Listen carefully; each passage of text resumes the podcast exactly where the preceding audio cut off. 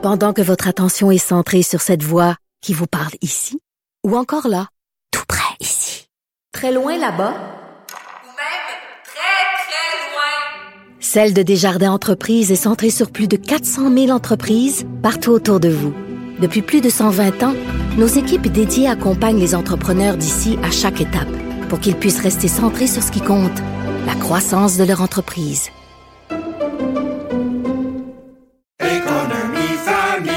Ici Ricardo. et Émilie, marchand d'IGA. On a envie de vous inspirer à bien manger. À moins de 5 la portion. Suffit de repérer les produits valeurs sûres et de les cuisiner avec une de nos recettes. Les valeurs sûres, c'est bien pensé, hein? Bien sûr! Détails sur IGA.net.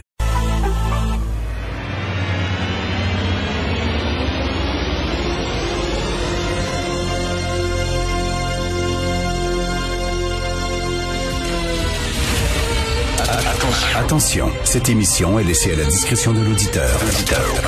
Les propos et les opinions tenues lors des deux prochaines heures peuvent choquer. Peuvent choquer. Oreilles sensibles s'abstenir. Richard Martineau. Un animateur pas comme les autres. Richard Martineau. Bonjour, bon vendredi tout le monde. Merci d'écouter Cube Radio. Alors, au cours des prochains jours, bien sûr, on va beaucoup parler du 20e anniversaire. J'aime pas dire ça, ce mot-là, anniversaire, parce qu'on dirait que on fête quelque chose. Alors, il n'y a rien à fêter. Hein? Les 20 ans euh, de 9-11. Euh, écoutez, je vais vous raconter. On a tous notre histoire, où on était quand on l'a, a appris la nouvelle. Mais moi, c'est assez croustillant, c'est assez particulier. Alors, j'étais à l'époque euh, rédacteur en chef du journal Voir.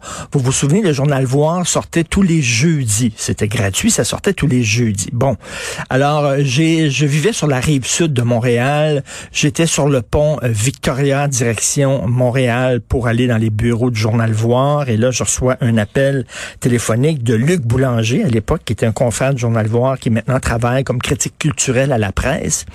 Luc me dit, écoute, il y a un avion qui est rentré dans la... Puis j'écoutais pas la radio en auto.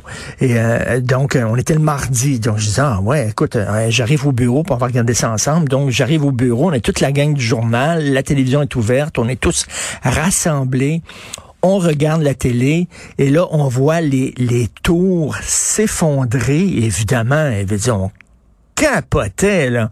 On se demandait, rappelez-vous, à l'époque, il y avait une attaque sur le Pentagone, puis on se demandait, écoute, qu'est-ce qui arrive, c'est la fin du monde ou quoi?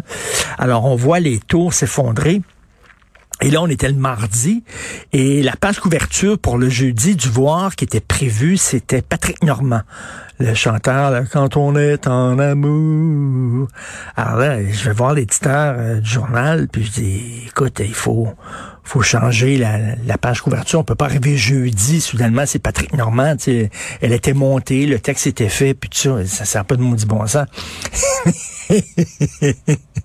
Et là, l'éditeur du journal, il dit, regarde, il dit, le journal, on est mardi.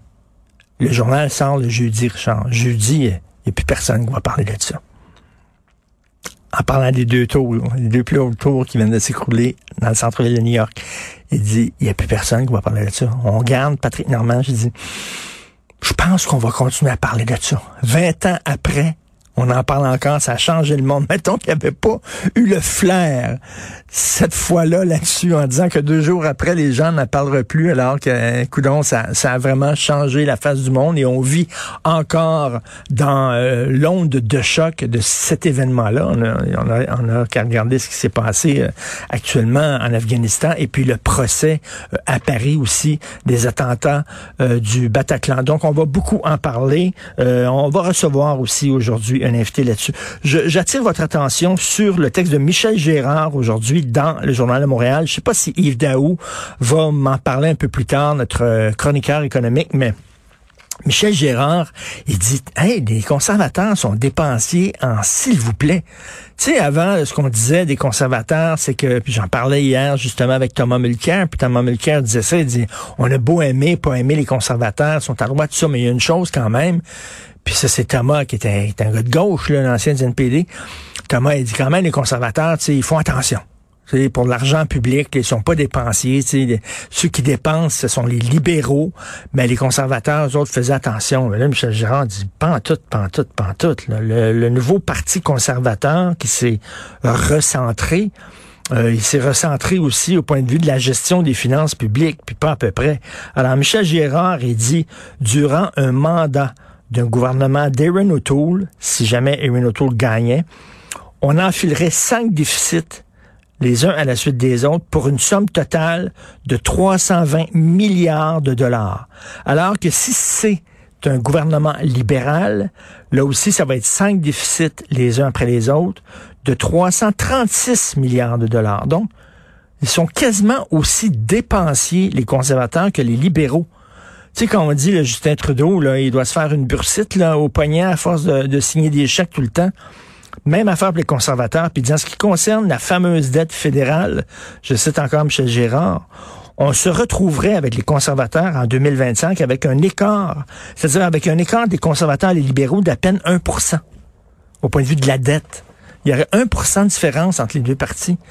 Écoute, là, euh, il est où le parti qui va remettre de l'ordre dans les finances publiques au Canada? Je comprends qu'on est dans une pandémie. Euh, on a un premier ministre qui a signé énormément de chèques. Ça va être très difficile de retrouver l'équilibre budgétaire. Mais là, euh, quand tu dis le seul parti qui promettait ça, une gestion saine des finances publiques est rendu aussi dépensier que les libéraux, ben Christy, les contribuables, hein? qui va nous défendre? Donc, on va peut-être en parler avec Yves Daou, mais je trouve, euh, je trouve ça assez intéressant. Et Michel Gérard est assez flabbergassé de voir que François Legault euh, sacrifierait 6 milliards de dollars pour se débarrasser du PLC. On sait que Justin Trudeau a dit, si, euh, si je gagne les élections, on va vous compenser là, pour votre système de CPE, de garderie, tout ça.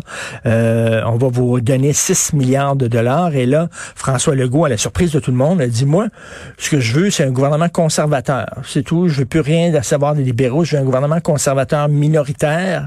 Donc, euh, Michel Gérard dit, tabouin! On vient de dire non à 6 milliards de dollars. Est-ce qu'on est en position de dire non à 6 milliards de dollars? Et imaginez si Justin Trudeau gagnait les élections, ce qui se peut, là, qu'on revienne à un gouvernement libéral minoritaire, ça va être quoi les relations? Entre François Legault et Justin Trudeau, alors que François Legault a dit, moi, je veux rien savoir des libéraux. il va y avoir des glaçons un peu partout entre les deux. Ça ne sera pas l'amour, absolument pas. Nous allons en parler justement avec Thomas Mulcair et Jean-François Lisée.